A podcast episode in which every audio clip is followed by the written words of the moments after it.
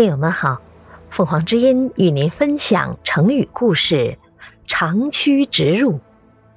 解释：长驱，不停顿的策马快跑；直入，一直往前，指长距离不停顿的快速行进，形容进军迅猛、不可阻挡，深入了敌方的心脏。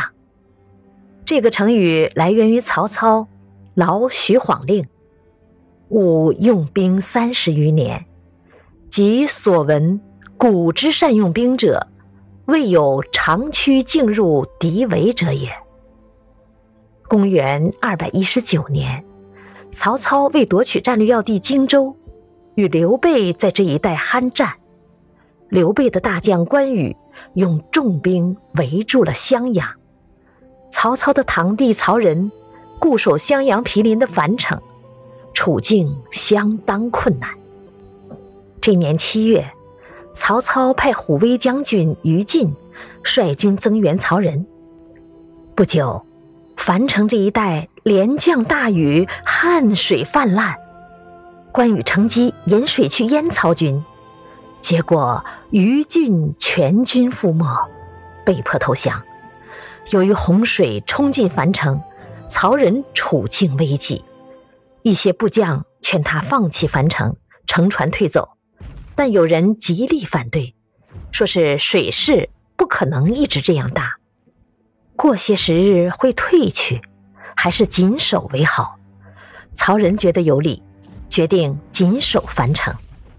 不久，曹操又派大将徐晃率军去樊城解围。徐晃老谋善算。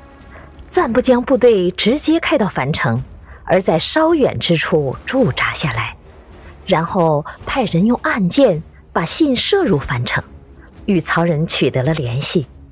正好曹操还在组织其他兵马增援，得知徐晃的行动，非常赞同，要他等待各路兵马到齐，一并开向樊城。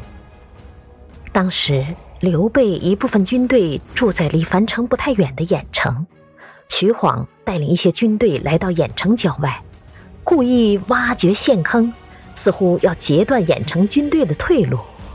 驻军中计，匆匆撤离郾城。于是徐晃轻而易举地取得了这座城池。